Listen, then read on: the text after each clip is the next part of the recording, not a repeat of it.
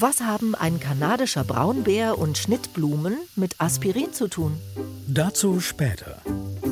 Beginnen wir mit einer Legende. Ende des 19. Jahrhunderts arbeitete der junge Chemiker Felix Hoffmann bei Bayer in Elberfeld. Und er hatte dann die Aufgabe, neue Arzneimittel zu entwickeln. Seine Version ist, dass sein Vater ja unter verschiedenen Beschwerden litt und Salicylsäure zu sich nahm und ihn dann daraufhin bat, ein, ein besseres Medikament zu entwickeln. Denn die Salicylsäure erzeugt Brechreiz und greift die Magenschleimhaut an. Und Hoffmann ging dann ins Labor. Und entdeckt 1897, dass die Mischung mit Essigsäure die Salicylsäure viel verträglicher macht. Eine Sensation. Aber stimmt die Geschichte?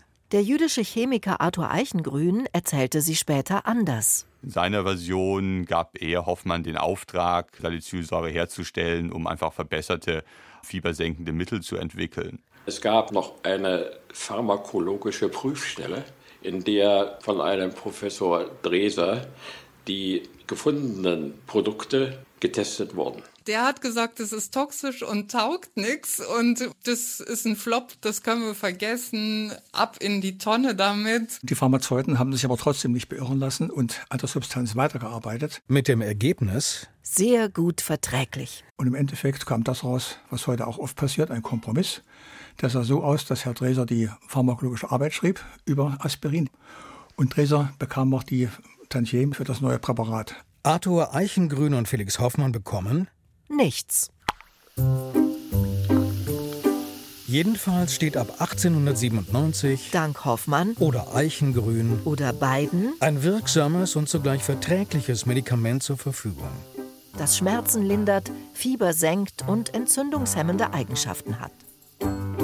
Was für ein Erfolgsrezept Aspirin ist, ahnt man anfangs bei Bayer noch nicht. Es wird zum Selbstläufer. Obwohl es etwa 500 Medikamente gibt, in denen Acetylsalicylsäure enthalten ist, steht Aspirin gleichbedeutend für alle ASS-haltigen Schmerzkiller. Vor allem bei Kopfweh. Aber es kann noch mehr. Die Verhinderung von Herzinfarkten und Schlaganfällen. Und das ist heute eigentlich eine der Hauptanwendungen der Substanz. Sozusagen dann die zweite Karriere des Aspirins. So prominent wie sie ist er nicht. Man weiß nicht sehr viel über ihn. Felix Hoffmann hat die Öffentlichkeit stets gescheut und lebte bis zu seinem Tod 1946 sehr zurückgezogen in der Schweiz. So dreht sich auch an seinem 155. Geburtstag mal wieder alles um diese berühmte Tablette. Zum Beispiel mit solchen Geschichten. In Alaska erlegten Jäger vor einigen Jahren einen Grizzly. Als sie den Bären untersuchten, sahen sie, dass er einen entzündeten Zahn hatte, auf dem ein dickes Paket Weidenrinde lag.